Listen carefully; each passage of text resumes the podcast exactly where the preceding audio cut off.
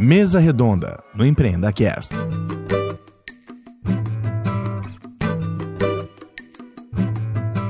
Olá, amigos sonhadores. Este é mais uma mesa, na verdade, a primeira mesa redonda. Que estão presentes comigo na mesa Felipe Cereja, Fala, meus queridos, e aí? Léo Ferreira Fala pessoal, tudo certo? e Rafa Mendes. Olá, tudo bem? Posso te chamar de Rafa? Com certeza. Muito bem. Olha só, a gente tem um papo muito bacana na estreia desse quadro. Que a gente agora, além dos nossos episódios que saem às segundas, com histórias inspiradoras de empreendedores, a gente vai fazer uma mesa redonda que a gente coloca um tema ao centro e a gente discute essa parada. E a gente já vai começar com um tema que tem que valer a pena, Gostou do trocadilho? Bateriazinha, hein? Tudo. que é o Vale do Silício.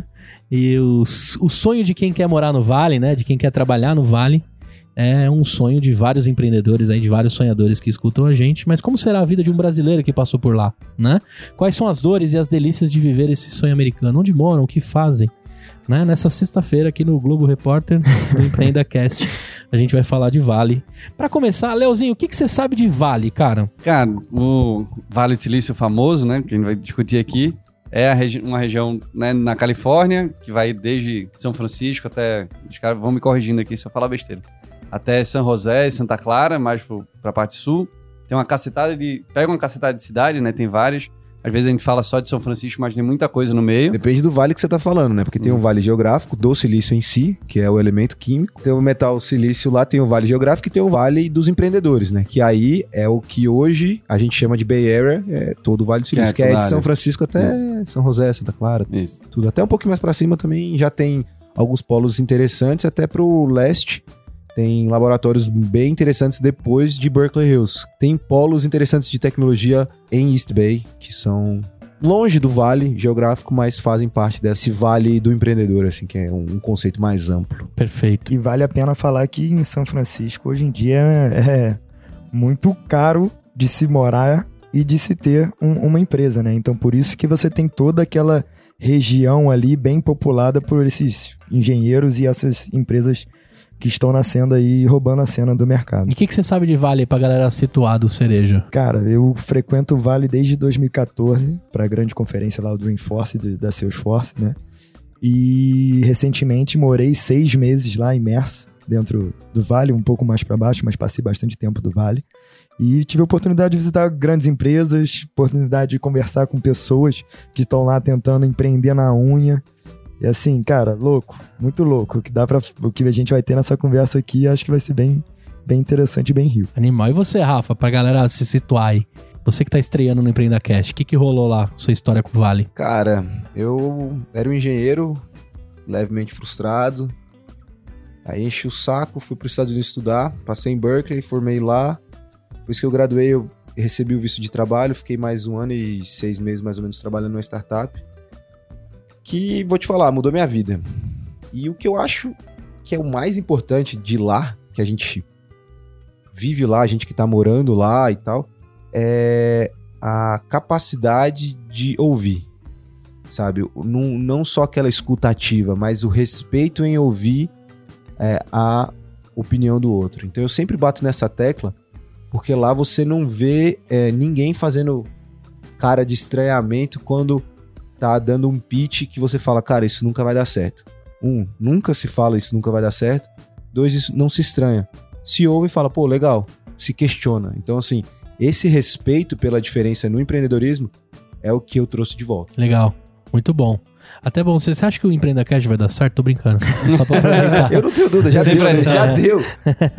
é legal falar o seguinte, né, Léo? Oi. Essa temporada do Mesa Redonda é um oferecimento da IVE, que a gente brincou que é o Nespresso da limpeza, né? São as cápsulas de limpeza que você recebe mensalmente na sua casa, todas com produtos orgânicos, né? Que Exatamente. podem limpar aí, que você compra as cápsulas, recebe todo mês. E essa mesa foi limpa com IVE, olha só. Olha, olha o Está che- olha o assim, cheiro. cheirosa, É. brilhosa. Acho que no, no futuro, muito em breve, a gente vai conseguir passar esse cheiro maravilhoso pra vocês que estão do outro lado. ouvintes. Né? Tomara, Oh, gente opa. que não tá tão distante não, Fica hein? no roadmap da Ive aí, hein? É. Passar o cheiro também pelo, pelo podcast. Então você que tá afim aí de praticar uma economia sustentável, yvybrasil.com. Acessa lá, produtos de limpeza pra você receber na sua casa. O Empreenda IVE vai dar 10% de desconto no primeiro mês de assinatura. E se você comprar, poste no Instagram lá pra galera ver que tá valendo a pena patrocinar o Empreenda Cash, que a gente fala com gente que é consciente. Muito bem, já pagamos o Merchan, Milton Neves tá feliz. Quer começar, ô, ô Leozinho, falando Pode um ser. pouco? Bom, vamos lá. Queria ver com vocês quais foram os principais motivos da ida de vocês pra lá, né? Por que, que estudar em Berkeley? Por que passar seis meses na, na Califórnia, né? Visitando o Vale? Por que não ter ido pra outros lugares no mundo que também tem muita coisa legal pra ver? Cara, sinceramente, Léo, o meu foi o acaso. Hum. Porque eu não passei em Londres, não passei em Nova York e passei em Berkeley. Que foram as três mestrados que eu apliquei. Não era a sua primeira opção. Não, porque era muito longe de casa. E aí, quando eu passei, eu falei, cara, eu não posso dizer não pra Berkeley. Mas a minha opção é, inicial era Nova York ou Londres porque eram mais perto do mundo que eu conhecia. Entendi. Você mora na Europa, você tem ah, uma hora de, de voo, você Você tá em qualquer lugar qualquer ali, né? lugar. É, e Nova York era aquele centro comercial, financeiro que sempre atraía muita gente. E eu gostava, eu sempre gostei desse mundão assim de bagunça, confusão, cidade grande. E eu nunca tive essa impressão com São Francisco. E por um acaso, eu tinha uma impressão inclusive ruim, porque quando é, eu tinha 18 anos, eu fui como turista e a cidade, eu tinha acabado de chegar de Nova York, então assim, Que ano que foi isso? Porra, eu com 18 anos, foi 2007, 2008. Então, assim, a cidade, ela, como uma cidade turística, ela perde um pouco pra Nova York. Então, assim, foi aquela, aquele choque de realidade. Pô, saí de um, de um lugar, fui pro outro. Então, eu fiquei com aquele rancinho de São Francisco e tal, pô, longe demais, é muito longe, assim. Eu que fui e voltei várias vezes. São no mínimo 18 horas, 17 horas de, de É viagem. longe É demais, né? bastante longe.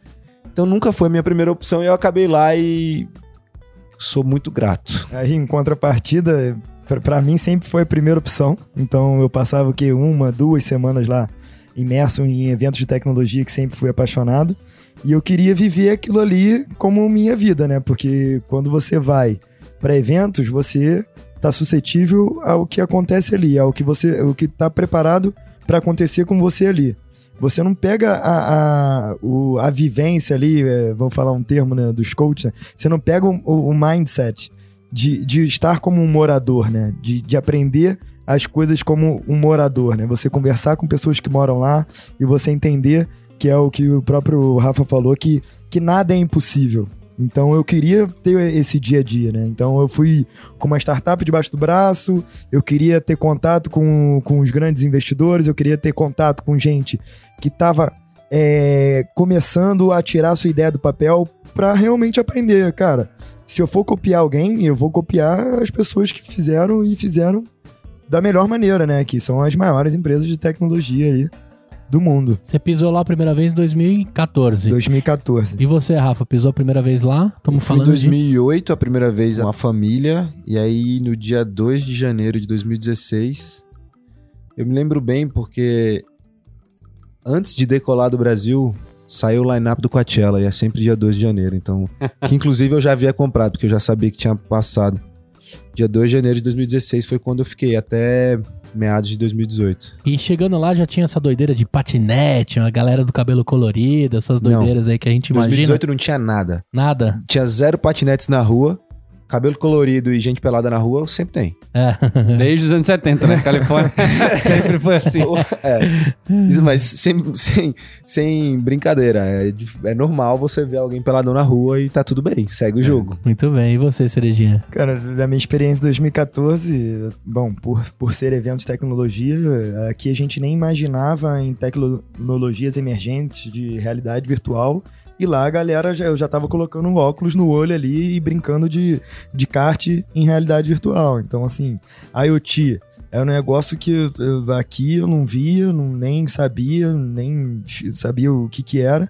E lá tinha já um robozinho fazendo é, é, replacement de, de estoque já automatizado. Então era, era um choque muito grande pra mim do que eu vi aqui e quando chegava lá me deparava com isso tudo de tecnologia. Esses assuntos que estão tão à flor pra gente, né? A gente voltar um pouco, poucos anos pra trás e ver que eram novidades ou eram. É, é meio estranho, né? Porque a gente tá voltando poucos anos pra trás de assuntos que estão tão fortes pra gente atualmente, né? Exatamente, e, e isso é comum até lá. É, eu, eu trabalhava com carros autônomos lá e me lembro bem que em São Francisco era muito comum você falar disso, de carro autônomo em 2016. Muito comum. É, eu ia em meetup toda semana. Se você falasse com alguém é, que tivesse um Tesla em LA, ela não ia saber que o Tesla tinha um piloto automático, sabe? Ela... É mais um produto de luxo do que do, do próprio É, ele teria o Tesla, porque LA, LA, tem um dos LA, maiores é, rendas per capita do mundo.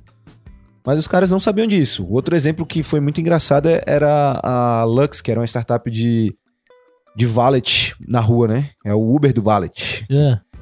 Que em São Francisco a galera usava e tal, era super hipster. Em LA, zero. Então, uma das coisas que, que eu vi lá é que em São Francisco as pessoas estão mais dispostas a provar a novidade. Então, é, no mercado americano, normalmente se vai para São Francisco porque o mercado é, consumidor é menos é, agressivo, menos exigente. Eles estão mais dispostos A testar, né? a testar. É bom pra rodar o seu MVP lá. É Isso é um bom caminho. E você falou de carro autônomo. é, essa última experiência que eu tive, você tá andando na rua normal e vai passar um carro cheio de apetrecho ali, só com um banco do carona e um rapaz num computador avaliando se o algoritmo dele ali de, de carro autônomo tá dando certo ou não, se tá fazendo a curva ok. É muito louco. Isso é cara. muito louco mesmo, porque onde eu trabalhava, eu trabalhava num escritório que na outra esquina do lado era o escritório da Cruze, que foi comprada pela GM por um bilhão de dólares. Eu via isso todo dia. E aí você vê a evolução, porque na minha época, em 2016, você via esse mesmo carro, cheio de LiDAR em cima, radar e tal, só que o cara tava de- pilotando. Eles estavam dirigindo mesmo. Aí depois eles lançaram o carro autônomo assistido. Então você via que o cara não tava controlando o volante, mas ele tava lá fazendo frete de, de funcionário da, da Cruz. É muito legal você viver lá e ver essa evolução, porque tá no cotidiano da cidade. Assim, tá na Starbucks, janelona de vidro, tá tomando seu café, passa o carro autônomo. normal. Ou precisa ir pra algum lugar um pouco mais aberto Não precisa. Ali qualquer no, lugar. no meio da rua. Que legal, cara. Isso é bacana, de É, pra você ter uma ideia, eu f- con- contactei uma startup que, que mexia com carro autônomo. E aí o cara me levou pra dar uma volta. No estacionamento, beleza, no estacionamento, mas você vê todo o, o, o dashboard lá, os cálculos rodando, ele vê a rota que ele vai fazer, você vê ele identificando as coisas. Que doido, hein? Cara, isso. cê assim, eu só vi gente fazendo isso, gente, gente como a gente, né? Na CIS e olhe lá, tem que ser um- uma pessoa mais importante pra conseguir bater ela. Deixa eu dar uma volta nesse negócio aí. E o cara falou: ó, a gente vai dar essa volta aqui, porque a rota tava pré-determinada. Tinha um GPS ali. Aí ele deu a volta, o carro vai lá sozinho. E dá a volta na quadra. Rolou um estacionamento também? Rolou, Autônomo? rolou. É, o estacionamento tranquilo. É, é, de boa, né? Ele sai e volta. Que legal. É isso, a gente falando isso assim, eu não tive a experiência de pisar lá ainda. Tá em um Ainda. sonho pra realizar. O Empreendacast vai realizar esse sonho, Com, Com certeza. certeza. com toda certeza. Mas Ouvi empreendedores brasileiros lá, ó, que estão lá. É o sonho de princesa aí pro vale, né? Exato. É isso com aí. certeza. Inclusive é legal falar que, segundo a pesquisa da Bay Brasil, 39 startups brasileiras operam atualmente no Vale. Sabia disso, Cerejinha? Esse, esse número não. É. Um estudo feito pela Fundação Nacional para Políticas dos Estados Unidos mostra que mais me- da metade dos unicórnios tem pelo menos um fundador que é imigrante. Isso é, É, verdade. Ou seja, Vamos né? deixar essa mensagem aí pro nosso presidente Trump, né? Pra, É. pra ele facilitar.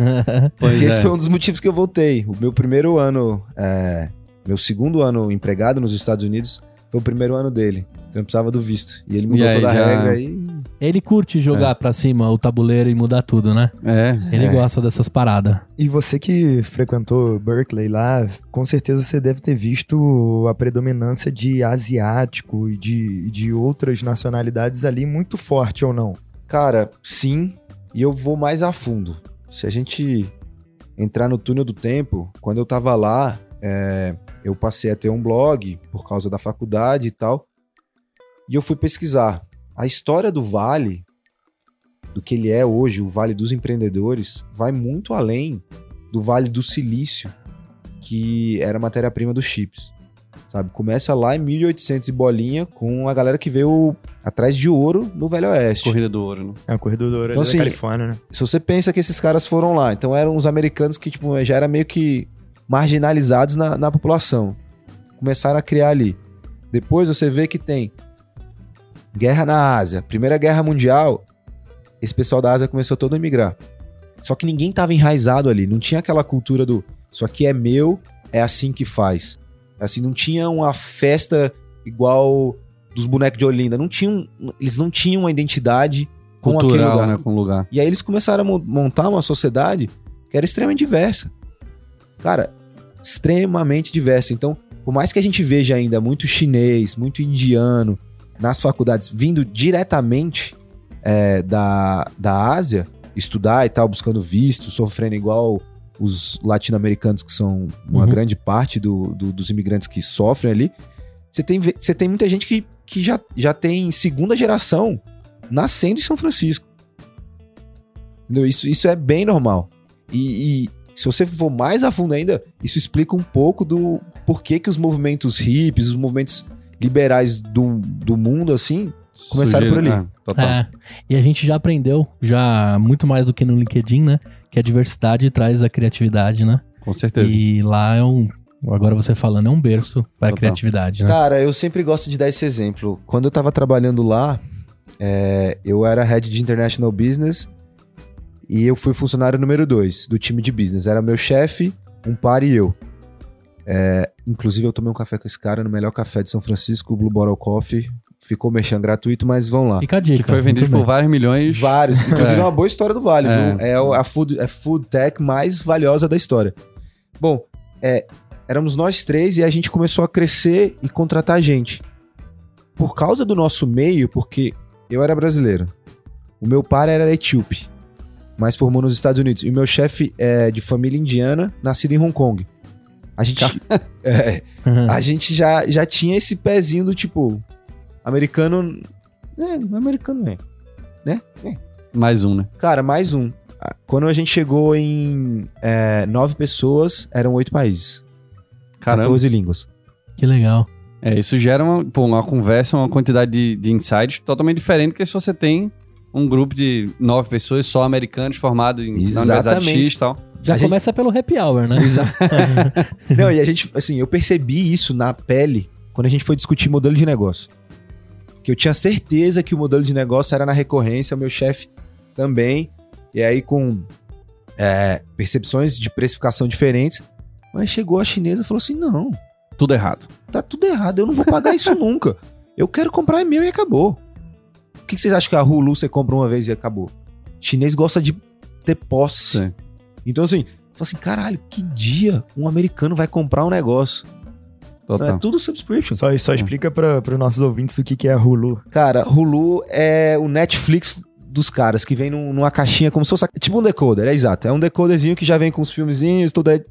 Pensa no Netflix, É. só que é honrado. Você compra uma vez, você tem tudo aquilo que tem pra trás. Entendi. E aí rola umas atualizações, pá. É. Isso aí vende nessa refrigério. É, chama É o Gato, Gato Net. É. Gato Net, é. Não vamos mudar o Ibope pros caras, não. Não, Não. vende, não. Você vai ser preso.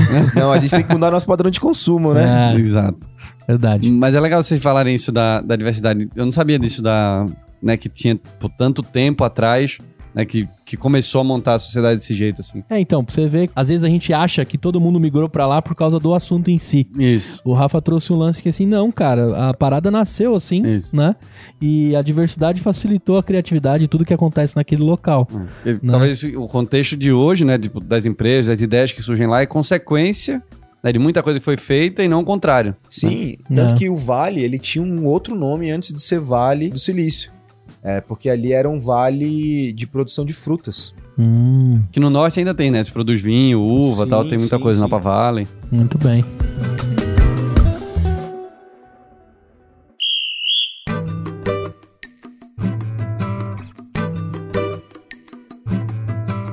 Bom, e a gente tá virando aqui nosso primeiro bloco da mesa redonda. Espero que vocês estejam gostando aí, sonhadores. Comentem, a gente tá testando esse modelo e ajuda a gente aí com, com informações. Esse bloco agora é um oferecimento da Fit Anywhere, do rabino mais, Mais maluco louco. que a gente conhece, né? Que é o Pedro. E é, a Fit é. Ela traz a academia na palma da sua mão, dentro do seu condomínio, do, do hotel que você for. E agora eles estão com um banco também, né?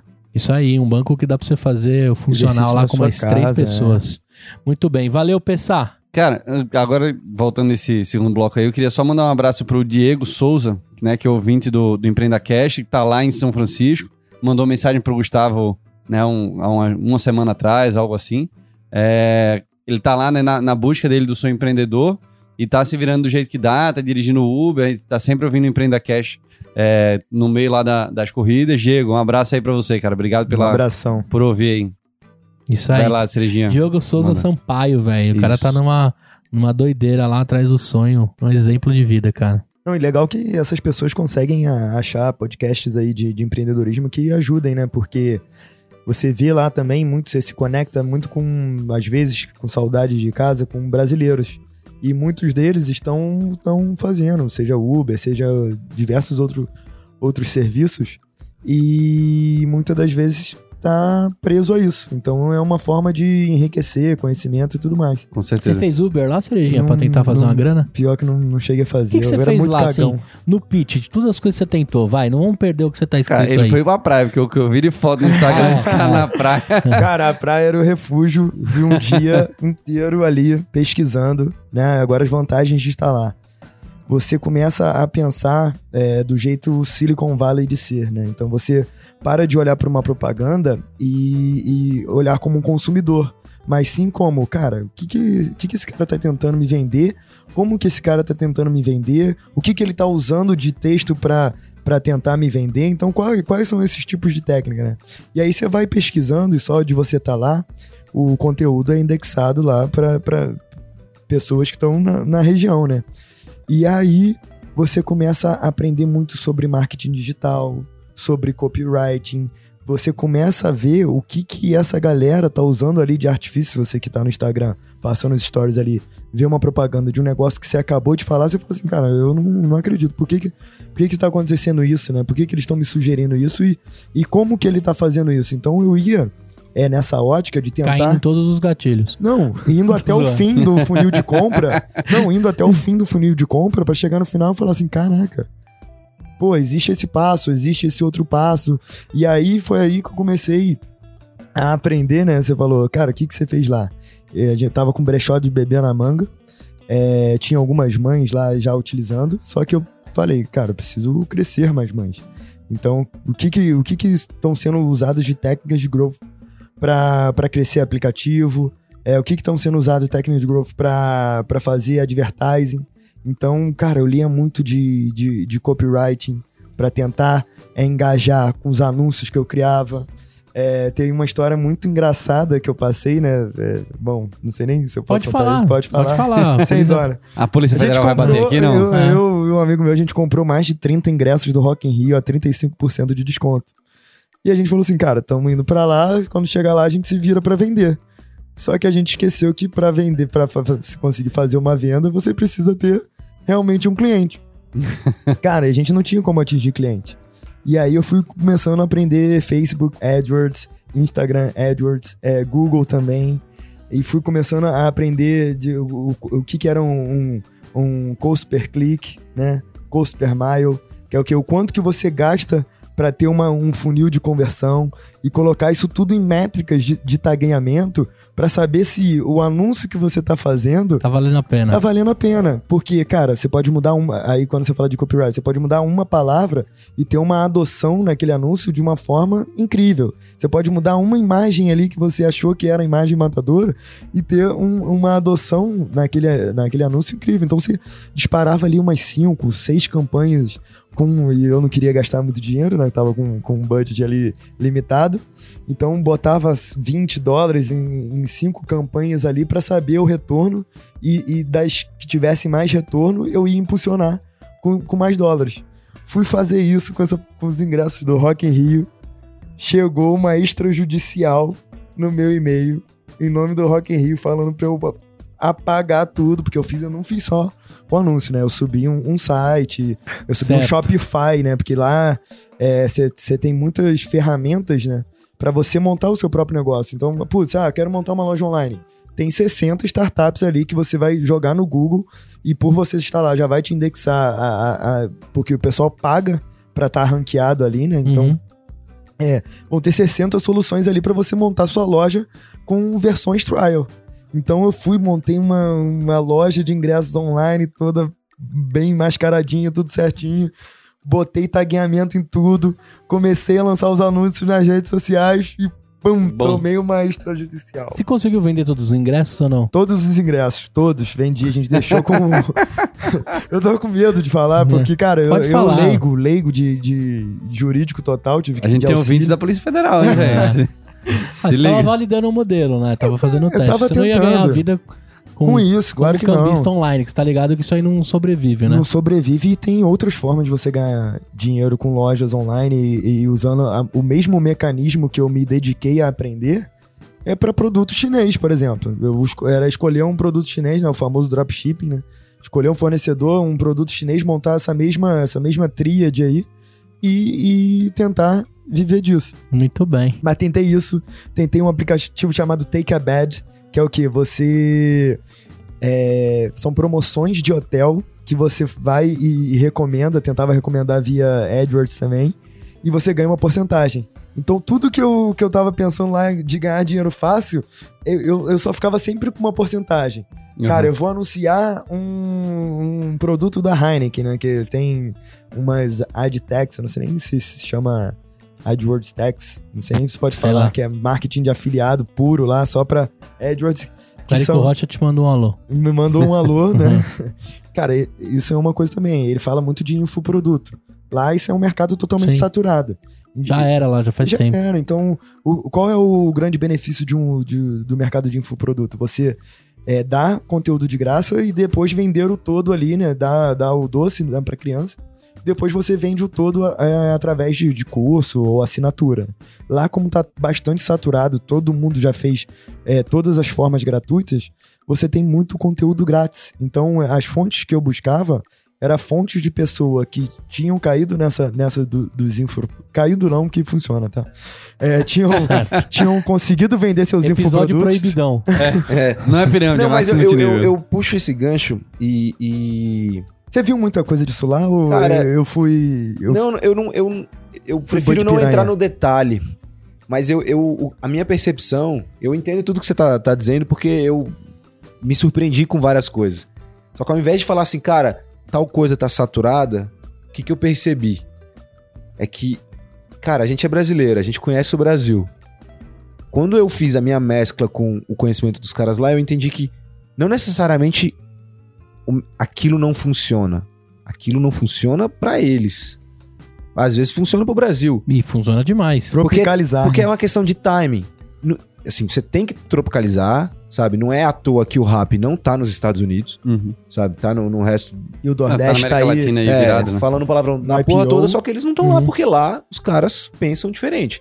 É uma questão antropológica do cara. Cara, americano consome desse jeito.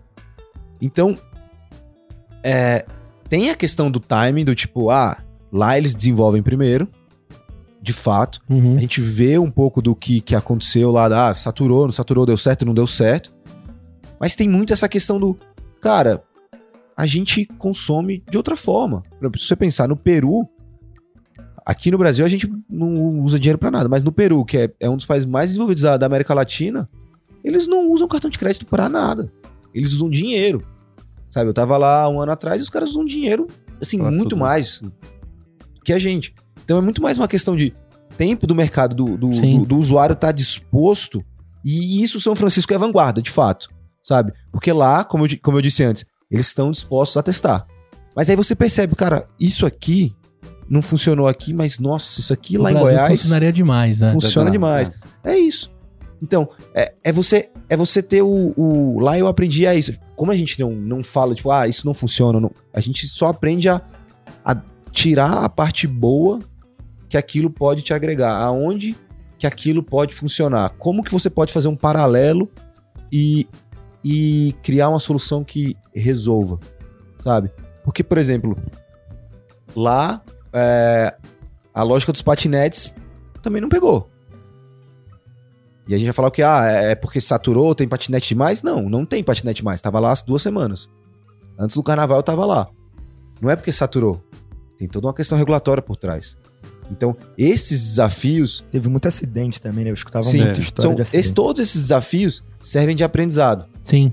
Essa é uma cidade que acontece muito teste e ficam os aprendizados, né? Acho que o resumo disso é tá lá. Se você quiser aproveitar o que alguém testou e deixou como aprendizado, tá lá pra você Exatamente. Aí você, tem que, aí você tem que fazer esse paralelo, esse daí para, do tipo, cara, aconteceu lá assim, porque as pessoas são assim, o mercado é assado e tal. Aqui no Brasil, como é que é? É XYZ, é diferente. Não dá pra você simplesmente pegar e falar, nossa, não, isso aqui não vai dar certo nunca, porque se lá não deu, cara, tem várias coisas que lá não dão certo e no resto não dá. A gente tá em São Paulo, uma cidade com, se você considerar a Grande São Paulo, tem 30 milhões de habitantes, uma diversidade incrível. Aqui é o melhor lugar do, do mundo pra você testar coisas que são novas também. Aqui tem E um a- potencial gigante. Maior comunidade japonesa fora do Japão, pô. É. E aqui tem o Potato Valley, né? Grande Potato Potato Valley. Estamos aqui lado. pertinho, né? É, estamos do Aqui lado do Potato Valley. Muito É. bem. Léo, e você? Antes de você bancar de entrevistador, Que eu não vou deixar você escapar. Jamais. Entendeu? Eu sei que você foi lá já pelo trampo. Fui, pela... cara. Tive a oportunidade de ir lá em 2019. Só fui uma vez lá no Vale, Ah, né? foi foi uma dessa vez, vez. tá? É, resto tudo, né, de pesquisa, ver vídeo e tal, conversar com a galera que já foi. É, e eu tava dando uma olhada aqui, uma coisa que o Cereja falou, tipo, você sempre olha, lá você sempre olha pras coisas pensando o que é que vem depois, sabe?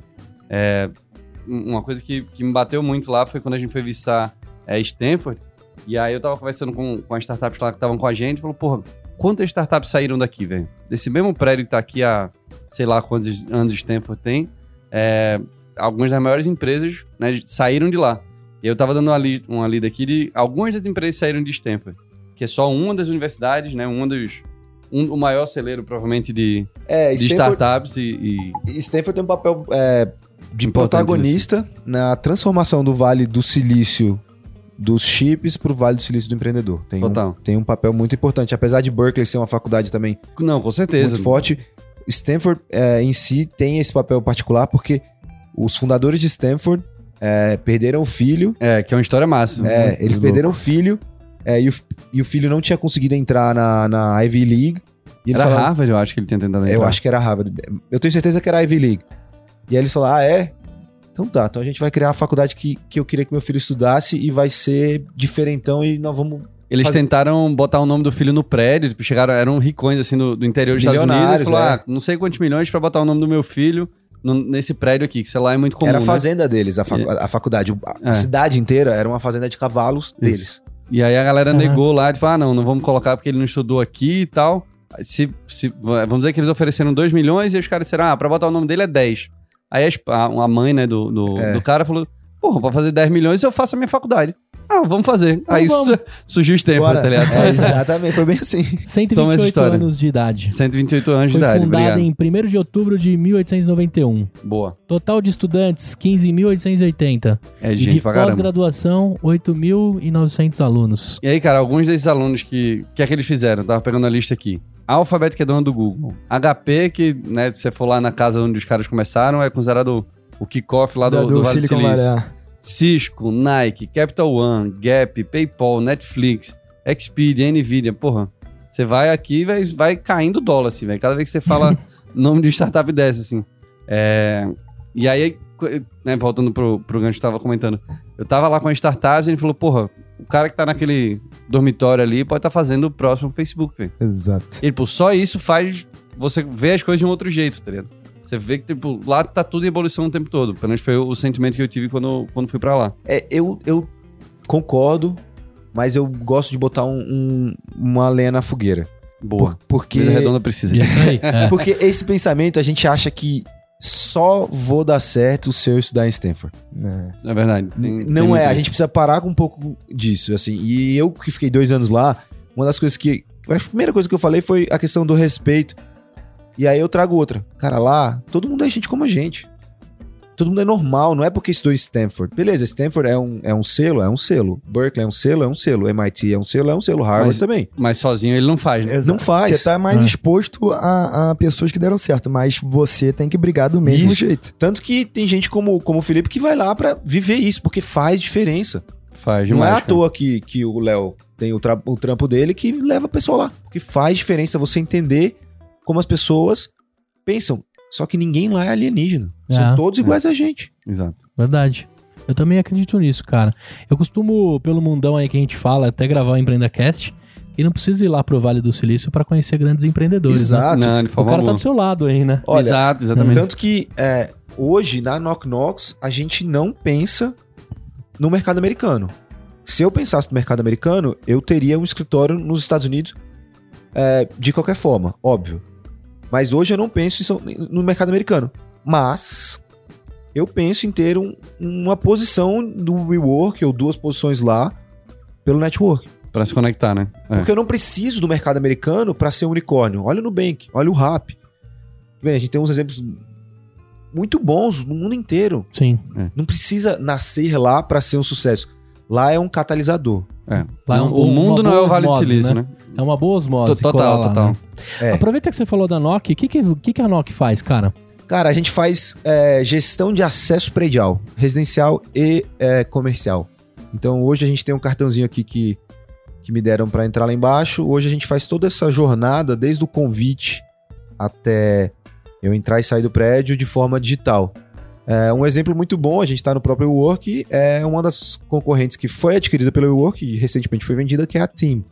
T-I-I-M, por 100 milhões de dólares há uns, há uns três anos. Então, Que hoje, né, com o câmbio atual, em real dá um bilhão e meio de reais. Exato. Só que a gente. O nosso objetivo principal não é ficar na gestão. A gente tem um sonho da, da comunidade. Né? A gente sabe. A gente sabe, né? Todo mundo aqui sabe o poder da comunidade. Vide o que o Facebook fez, o que as redes Uhum. sociais fazem. Então a gente quer explorar o poder da comunidade, da vizinhança mesmo. Sabe? É, enquanto você você consome uma diarista ou compra algo para o seu pet, o seu vizinho também. Então, a Knock Knocks, como a gente faz o controle de acesso de entrada e saída de, de bens e pessoas no seu prédio, a gente consegue desenhar o seu padrão de consumo da sua unidade. Então a gente consegue é, indicar para o varejo o que, que aquele, aquele prédio consome. Tem um, um exemplo muito bom que são os, os, é, as plataformas de Community Group Buying na China. Não sei se vocês conhecem. Não, não conheço. Conhece a Pinduoduo? Do quê? Pinduoduo. Pindudu. Conheço a Pia. É, eu só, eu só falo esse nome porque eu sei falar. O outro eu não sei dizer, mas eu consigo mostrar pra vocês depois na referência. Pindudu. Basicamente, o que, que é? É um grupo de WeChat que tem um admin e fala só: esse grupo aqui é pra quem vai comprar fralda de neném. Uhum. Aí a galera vai lá, fala: Ó, eu quero tantos, eu quero tantos, eu quero tantos. Aí ele junta, esse admin compra tudo e depois distribui. Muito Isso é um bom. negócio que virou unicórnio no, no- na China.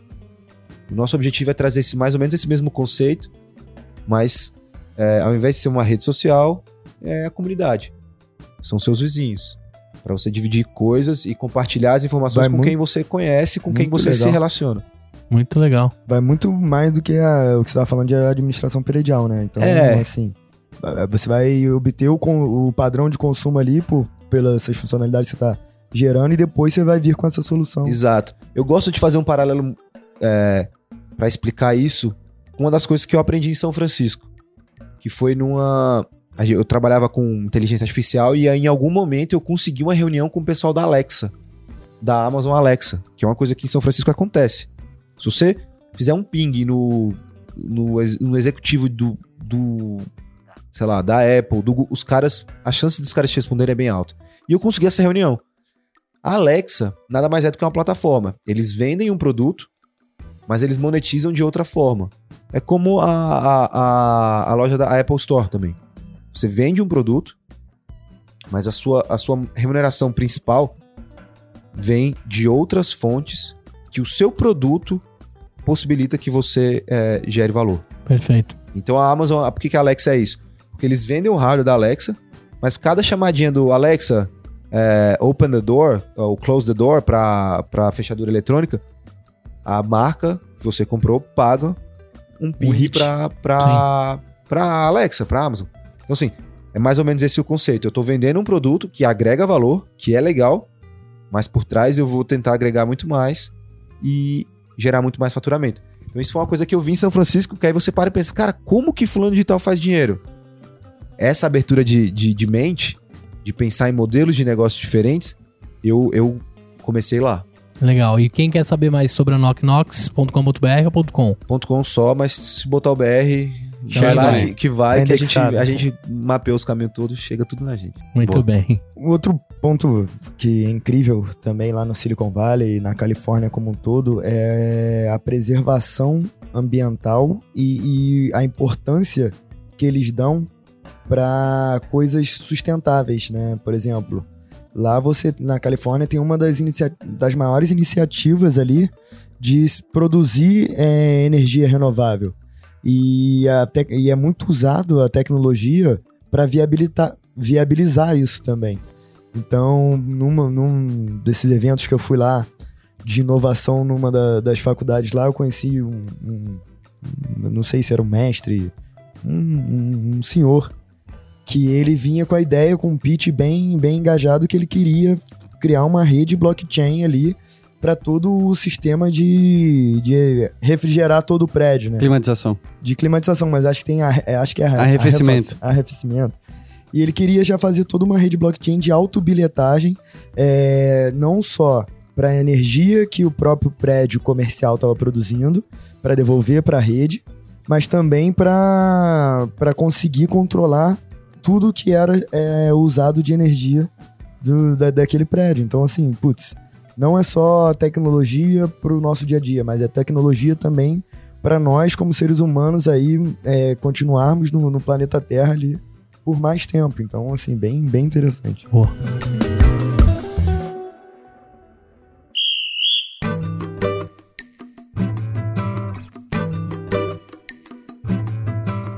Cara, o, você também você colou no na Plug and Play? Eu sei que o Rafa teve Não, ó, não a oportunidade de ir lá na Plug and Play.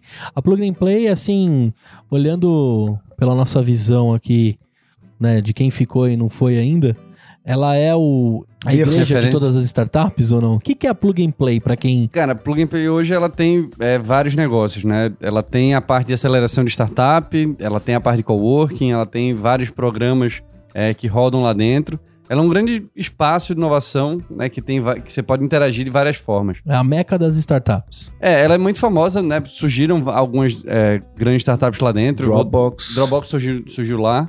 É, acho que passou pelo Y Combinator também, né? Algo nessa linha. É, eles são um hub, eles são um hub. Isso. Enquanto assim, a, a Y Combinator é mais o expoente no que tange aceleração de startups, eles são o principal player que fazem tudo. Então a gente pode dizer que eles são o super app da inovação, sabe? Entendi. Então, eles fazem venture capital, eles fazem é, aceleração, eles fazem corporate venture. Então, assim, eles, eles fazem um pouco de tudo e eles são bons. Tem algumas empresas brasileiras que estão no plug, na Plug and Play, né? Tem algumas que são tá parceiras lá. lá. e abriu aqui no Abriu Brasil, no né? Brasil Ah, não, recentemente. não, Em Ah, é? 2019 eles abriram unidade Isso. aqui. É, Inclusive- Na Vila Olímpia, se eu não me engano. Exato. É, o escritório deles, se eu não me engano, é no Itaim. Mas os- um dos. Isso, é, não tem. os o- uma das diretoras que veio estudou comigo, que é a André. Legal. Muito É, bom. ela estudou, ela, ela estudou um, um semestre antes de mim. Depois de mim, quer dizer. E é um prédio imenso lá, que estão todas as startups. É meio cubão, assim, do, do Itaú ou não? Menor. É, É menor. É menor. Menor? São dois andares só. E aí, cada pavilhão, assim, cada parte é um foco. Em cima eles têm um rooftop, tem restaurante. Eu sinto que a, que a Plug and Play é um pouco do que você falou do Stanford, assim, tipo, ah, beleza, tem a referência, muita gente saiu de lá, mas você não precisa passar pela Plug and Play, não precisa ir Não, pra lá. só Pra, virar um unicórnio, né? Exato, é. Tem É. vários outros caminhos. Claro, você tá lá, você se conecta com um bocado de gente, tem um bocado de gente que né, tem muita expertise, que viu muita coisa dar certo, muita coisa dar errado, É, exato. mas não... É, mas se você for lá só pra ir, é igual sair no zoológico. Você vai lá ver. no Zola. é, não, porque. Fazer um safari, cara, né? As missões lá Não. do Vale. tinha umas missões que levava a galera pra ver é, o Google. Pô, você fica dando É. volta ali, parece que os funcionários do Google são um monte de alienígena. É, não adianta, você tem que absorver o conhecimento. Cara, os Então, prédios são feios, velho. Eu fui lá e pra um bocado de caixa marrom, velho. Não tem nada assim. Você vai. Tem a praça principal Dentro é lá que é legal. bonitinha você, e tal. você chegou a entrar? Não cheguei a entrar. Eu, Eu- fui de É, eu aleatório, entrei assim. porque eu tinha uma amiga que trabalhava lá. É o Uhum. único jeito de você entrar um pouco a mais. Posso falar? Pode? É igualzinho qualquer coworking do Brasil. É. Igualzinho. Eu fui agora, dessa última vez que eu fui a São Francisco, eu fui ao Dropbox. Prédio novo deles. Animal, animal. Só que é normal, assim. É, o, é igual Bonito. o work do, do Inovabra. É Sim. bonitaço, top, beleza, cheio de Mac. Mas a estrutura física em si Nada demais, Ah, né? Eu sempre lembro do filme Os Estagiários. Isso, exato. Starbucks dentro do, do, Do Google, do prédio. né? É. E o cara ficava, essa maçã eu posso levar embora? Pode, velho, leva, vai. Eu lembro quando, quando a gente foi visitar o Facebook também, né? é, porque tem muito isso, né? De pensar na estrutura e tal. A gente foi visitar lá, que é o, o Bloco 10, que é o, um dos primeiros, um dos mais famosos, assim. E aí lá é tudo bonitão, velho. Tudo restaurante aberto, né? Tem patinete, tem negócio de marcenaria, sala de jogos e tal. Bricolagem, É, né? bricolagem, é. Tem na Leroy Merlin também aqui. Leroy Merlin patrocina nós. É. Ele tem umas iniciativas de inovação muito legais, por sinal. É, e aí lá é tudo massa, tudo bem, né? Tudo instagramável. E aí eu lembro quando a gente saiu pra pegar o Uber pra, pra voltar pra São Francisco, tem uma rodovia que passa assim na frente do Facebook. É, uma cacetada de prédio, assim, que é tudo igual aos empresariais que tem aqui, velho. E lá por lá dentro, é, pô, tudo aberto, é, um tudo grande coworking. E Ele tem alguns lugares que são legaisinhos, assim, são bonitinhos, mas no fim das contas são escritórios. Tem muita coisa muito parecida com o que a gente tem Eu aqui. acho que a galera que tá lá, assim como você ficou lá um tempo, deve falar assim lá, pô, lá veio a, caravana da. É, lá veio o brasileiro. caravana no é um Brasil. safari. É. Eu tenho um Mas- vídeo do Porto dos Fundos, né? Do Safari, os caras devem sentir É. tipo isso. Cara, é. É, tanto que. Tanto que a, ma- a maior parte desses, é, dessas missões acontece nas áreas comuns, assim. Comuns, Eles é. chamam alguém e alguém dá um pitch. Mas de fato, não tem muito que você aprender vendo as pessoas trabalharem. Você tem que ver Hum. que aquilo é Você normal. tem que Eu trabalhar lá, grande- né? Pra... Eu acho que a grande lição é essa.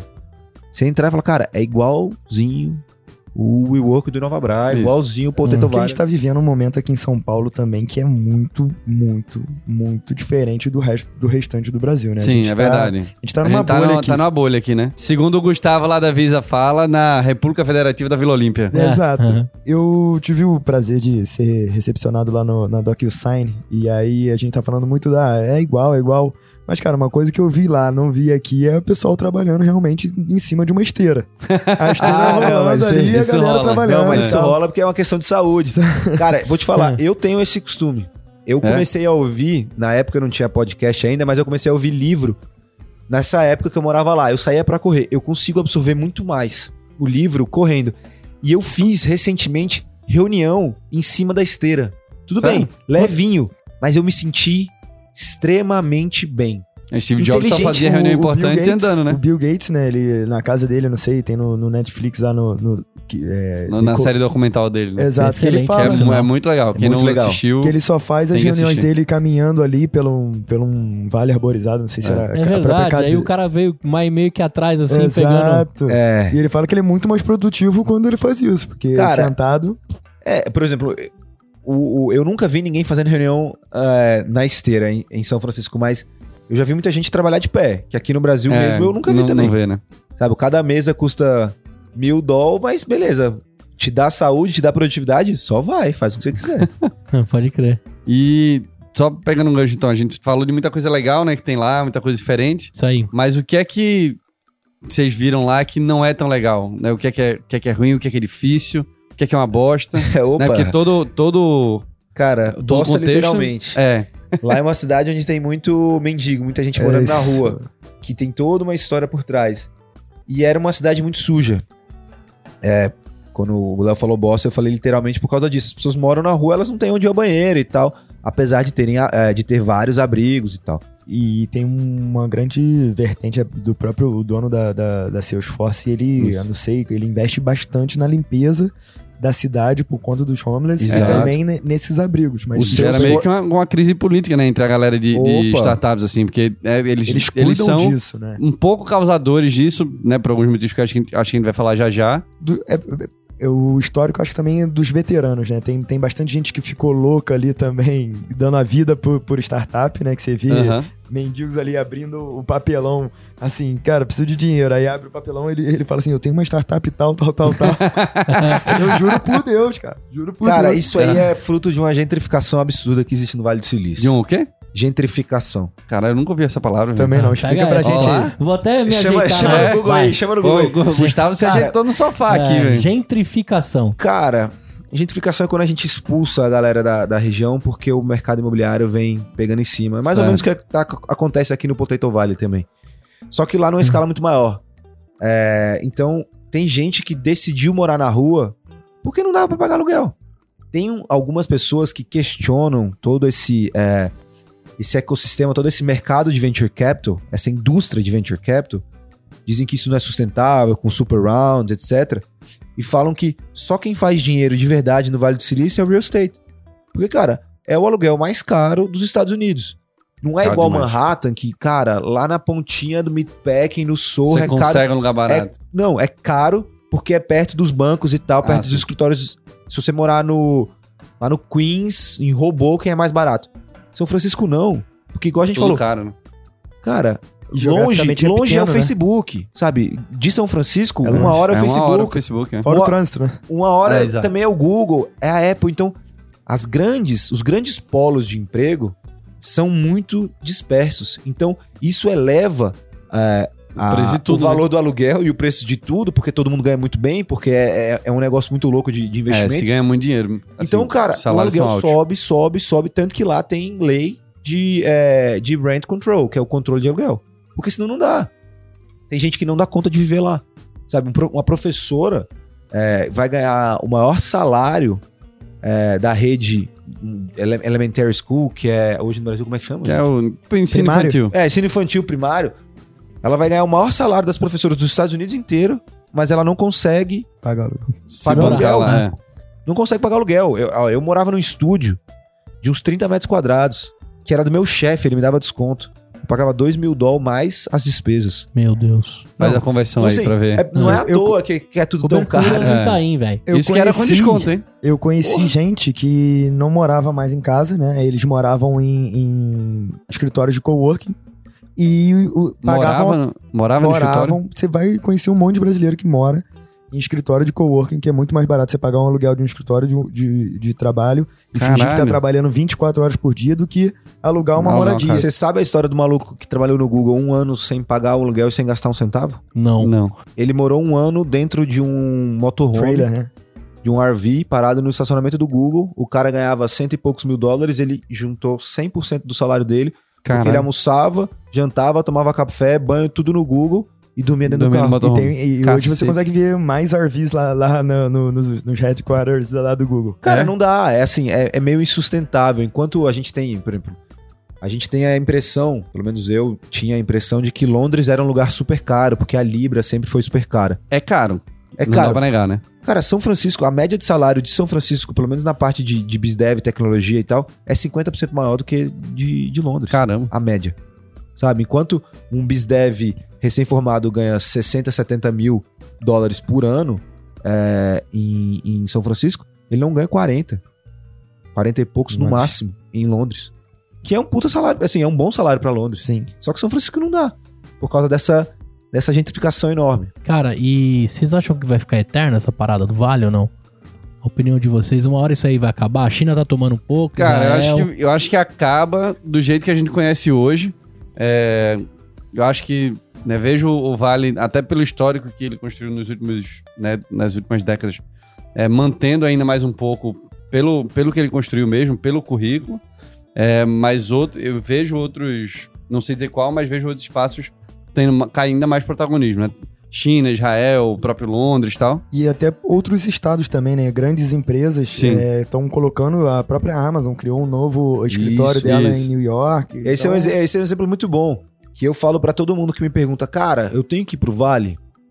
Não, não tem. Cara, você não, você não vai ter sucesso só porque a sua startup tá no Vale. Com você certeza. falou que no Brasil tem E 20 é e briga poucas, gigante lá tem também. 20 e né? poucas startups brasileiras 39. rodando no 39. 39. Tem 39 startups brasileiras é, rodando no Vale. Mas eu aposto que tem mais gente, igual o Felipe que foi lá e tá tipo, sou a minha startup e tô aqui tentando Sim, com fazer o jogo virar. Com Porque, certeza. cara, é inviável É, você ter um escritório em São Francisco se você não tiver um, um VC americano te bancando e bancando caro. Hum. Porque é, um desenvolvedor júnior recém-formado ganha 120 mil dólares. Meu Deus. Exatamente. Um, Imagina. um, um BizDev... Meio júnior. É. milhão, velho. Um 120 BizDev, mil um dólares BizDev, por ano. é, se você entrar, se entrar no, no Glassdoor Glassdoor. e tal, BizDev de startup é 100 mil dólares por ano, porque senão o cara não vive. Ele vai pagar quase metade disso de imposto. Não é que o cara é rico, né? Tipo, Não ele é, ele não- ganha não muito dinheiro, mas vive, ele bicho. gasta muito dinheiro É. também. Não vive. Então tem esse Então, ponto. assim, eu vejo o Vale do Silício como um lugar pra você ir, extrair o que ele tem de bom.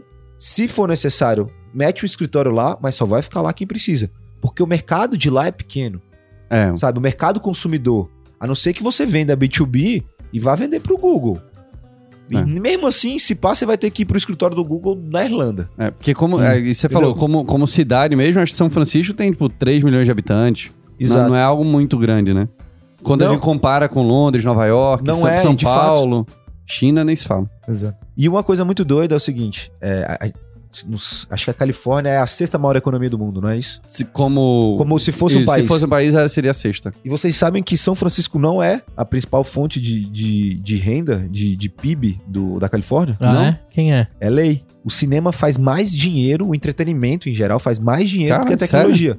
Isso muito por causa das leis. Empresas como o Google, é, Facebook, eles vão pra Europa, vão pra países como a Irlanda, que tem alguns É. benefícios fiscais, porque não dá. E dá uma e aí, confusão cara, da porra isso. e- e dá uma confusão da porra, mas joga todo mundo e fala, cara, se você não precisa estar em São Francisco, você não vai estar em São Francisco. Hum. Porque você, se na mesma posição em São Francisco versus Londres, foi o que eu falei, é 50% Hum. de custo de vida. Que doideira. É, Então isso, isso é, é, é real, é verdade esse bilhete. Elzinho, uma pena que a gente tá se aproximando pro final, né? Ah, Os episódios. Eu acho que essa mesa vai ter que ter a parte 2. Vai, com Impossível, certeza. a gente conseguiu Podia dar ser um igual Star panorama. Wars, né, cara? Tipo, É. nove, assim. É. né? Acho que dá, dá, Acho acho que dá, dá, dá, dá, dá assunto fit. tem. Muito legal. Assunto tem. Você aí que, que caiu, né, de paraquedas nesse episódio, nessa mesa redonda do EmpreendaCast. Primeira mesa redonda. Primeira mesa redonda, Dando né? um pontapé aqui pra escrever a história guardem essa data, né? A gente nem Save sabe qual date. dia da semana que a gente vai soltar essa mesa, né? Isso. Você tá escutando aí, a gente já escolheu a data, lógico.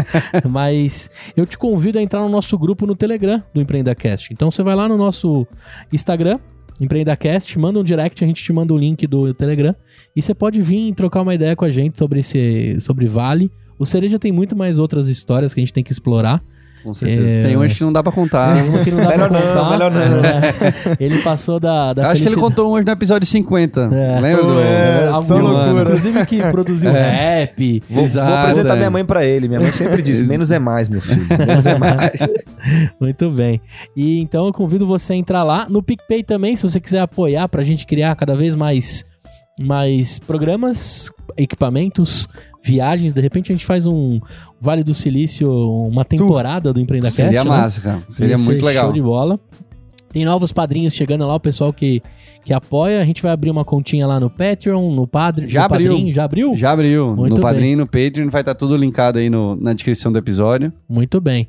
Então, eu queria, para momentos finais, assim, você contar um pouco o que você aprendeu, o que você extraiu de lá, já que o Rafa deixou bem claro que é bom, sei lá, para pegar um pouco do ar, né? Respirar e trazer isso na bagagem, na mochila. Além das muamba que você comprou, porque o Luca, Além, além o da. Luca ia nascer. Teve muita moamba. Se eu tivesse conhecido o baú do bebê, que você ouvinte ouviu na última segunda-feira, É isso aí. eu não teria trazido tanta, tanta muamba.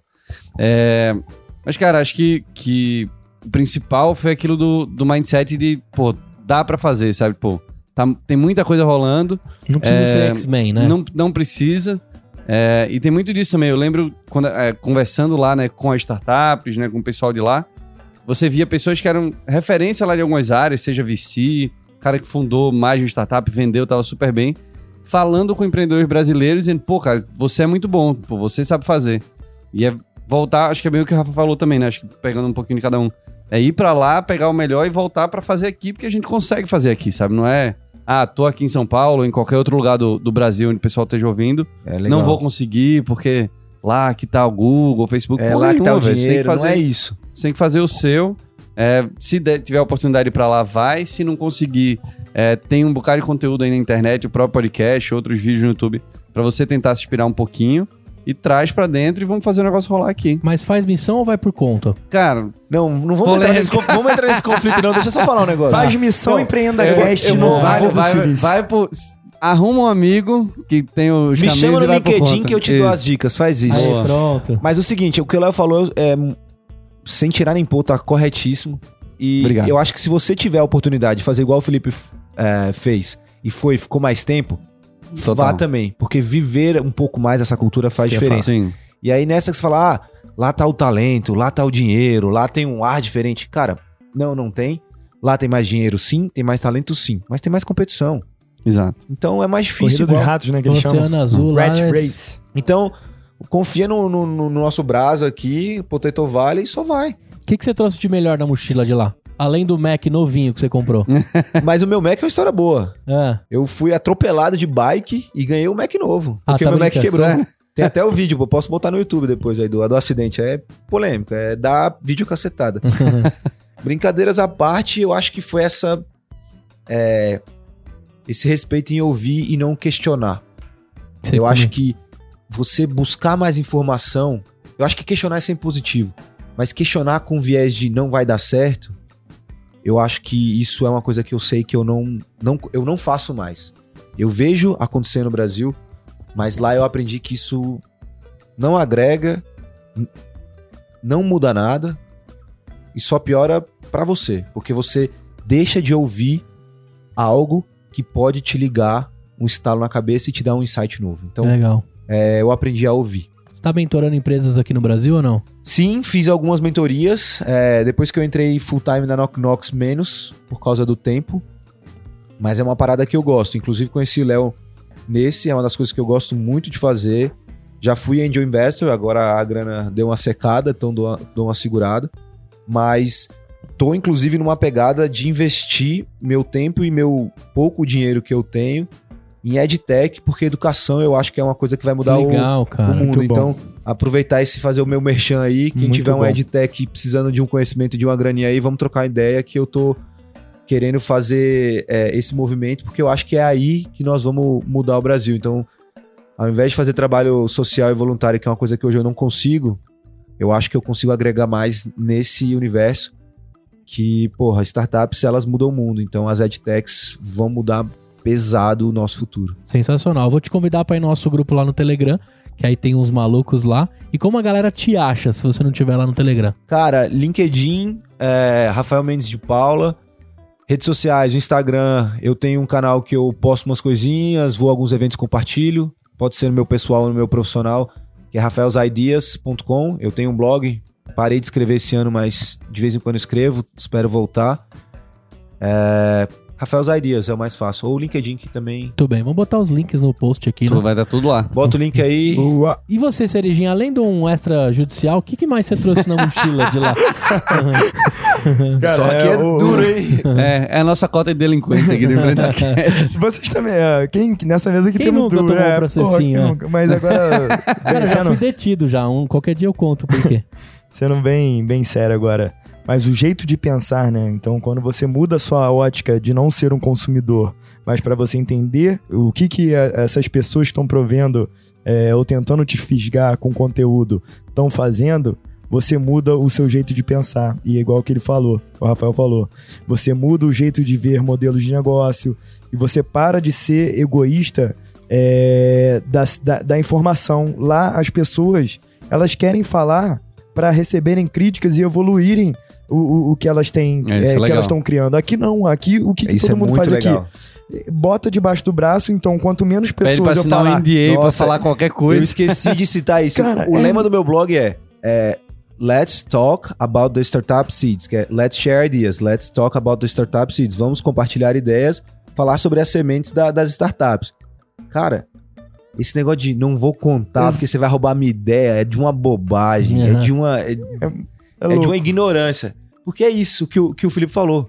Esse, é- esse não egoísmo dos caras em compartilhar ideia é o que, é o que agrega. Animal. E, e quando você perde esse, esse orgulho, né? Ou esse realmente esse egoísmo, você começa a até ficar mais inteligente. Porque você começa a escutar mais, você começa É a, a ter outras óticas. Cruzando com o que o Rafa falou no começo e agora da bagagem dele, né? Perfeito. Você debate mais também, né? Exato. Deixa de ser só você ali Exato. querendo ter a próxima grande ideia e pra ser, ser construindo, é né? tudo. É tudo, é. Você não é o seu único consumidor, o outro cara é seu consumidor Inteligência também. colaborativa. Exato. Exatamente. Animal. Boa. Bom, fica já aqui o gostinho pra gente fazer a, a parte 2 do Vale, né?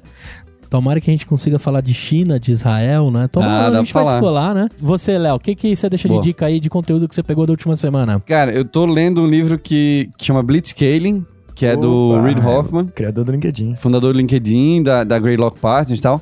E ele fala muito sobre isso também, sobre o ecossistema do Vale, é, que não é só juntar né, contexto com, com academia e tal, tem vários outros pontos. É, para quem quer crescer, né? Que negócio escaláveis é, é muito legal, cara. Perfeito. Você, Rafa, o que, que você escutou de podcast ou livro ou o que você quer dar de dica aí? Cara, primeiro meu blog, eu acho que eu escrevi bons textos lá, Legal. mas um texto que não é muito de startup, mas eu sempre gosto de recomendar, é o livro do Jim Collins, Good to Great. É um livro que mostra dados estatísticos de como as empresas mudaram de empresas só boas para empresas muito boas. E eu acho que, apesar de startup ser inovadora, dinâmica é, e ágil, ela precisa de metodologia. E eu acho que esse livro traz bastante insight para quem quer inovar de uma forma estruturada e decolar. Perfeito. Você, Cerejinha? Ultimamente, tenho escutado Masters of Scale, que esse aqui é meu preferido. Podcast É do também Red também, não é? É, do Reed Hoffman. É. O cara é genial, então traz um monte de insight. E consumo muito é, newsletter, Mo- eh, Morning Brew, é, Robin Hood Snacks também, que me trazem muito o que que tá acontecendo lá ainda. E se- você volta pra lá ou não? Deixa um gostinho do, do episódio 2. Cara, volto como turista. Tá bom, muito bem. Fica aí porque a gente vai E você. Gustavo? O que é que você viu aí de conteúdo que você quer compartilhar com a galera? Cara, tem uma parada que eu tô consumindo muito, que é o 12 minutos. Legal. É, é dica livro, né? velha, mas eu comecei a usar pra caramba, velho. É. E eu tenho dificuldade de, de ler livro físico, né? E o 12 minutos tá me salvando. Aí eu paguei lá a, a mensalidade. Na verdade, eu paguei a anuidade. Anuidade. E tá valendo Massa. muito a pena, que tinha alguns livros que eu não sabia se eu ia mergulhar ou não. E o 12 minutos tem me dado um, um spoiler se eu vou gostar. E eu tenho Boa. comprado o livro depois. Boa. Isso foi bem legal. Outra coisa que eu gosto também é. Eu tô escutando o Impulsiona Cast, que é do Mauro, Do Mauro. marido da Aninha, que tava no baú do bebê com a gente. Ele tá fazendo. Chupa, Mauro. Ele tá contando histórias de pessoas que, que impulsionaram, né? É, e podem te impulsionar com casos mega curiosos, assim, de cara que viajou de graça com seu Instagram. É, Tem uma galera muito boa lá, eu tô curtindo o jeito que eles estão fazendo. E eles aprenderam aí no mundo EmpreendaCast de ensinar a fazer os podcasts, né? Show de bola. Muito bem. Rafa, brigadão, cara. Estreou na Podosfera. Uou! Eu que agradeço o convite. Vamos te chamar Espero. mais, hein, cara. Eu aguardo esse convite ansiosamente. É isso eu aí. posso Vai lá. viver disso. vocês devem estar tudo rico de tão su- tanto sucesso que vocês estão fazendo por aí. Opa, É, ricaço. e Nem imagina. aqui que é tudo uns, uns cabeça de bagre, né, velho? Esse que é o mais legal. Cerejinha, valeu mais uma. Tô ligado que você tá partindo pra outra empresa. Né? Novos desafios, Leozinho mas também. o coração continua Já aqui. partiu? né? pode falar já aí? partiu, já partiu. Já partiu, tá lá na empresa do Toquinho, você tá lá na empresa. o Leozinho tá pisando na Faber Castell, é assim que fala? Isso. É, Fábio Castel. Faber Castell, muito No bem. Abrasileirado. A brasileirada, muito bem. Vai contar histórias pra gente dos Vou lápis contar. coloridos. Com Não é certeza. não? E com quatro ou cinco retas é fácil fazer um castelo, né? Valeu, você que ficou com a gente até o final. Espero que você tenha gostado desse episódio. Não deixa de comentar nas nossas redes, site, fanpage, Twitter e Instagram, tudo arroba empreendacast. Mande aí o seu, as suas estrelinhas e comenta lá no iTunes se você tiver no seu iPhone. E se você tá aí no Spotify, dá o seguir e comenta pra gente o que, que você achou dessa mesa. A gente quer manter esse, esse, Esse bloco, formato, é, né? esse formato de pé. E a gente gostou muito, se divertiu, deu risada. Até a próxima e Tchau! tchau!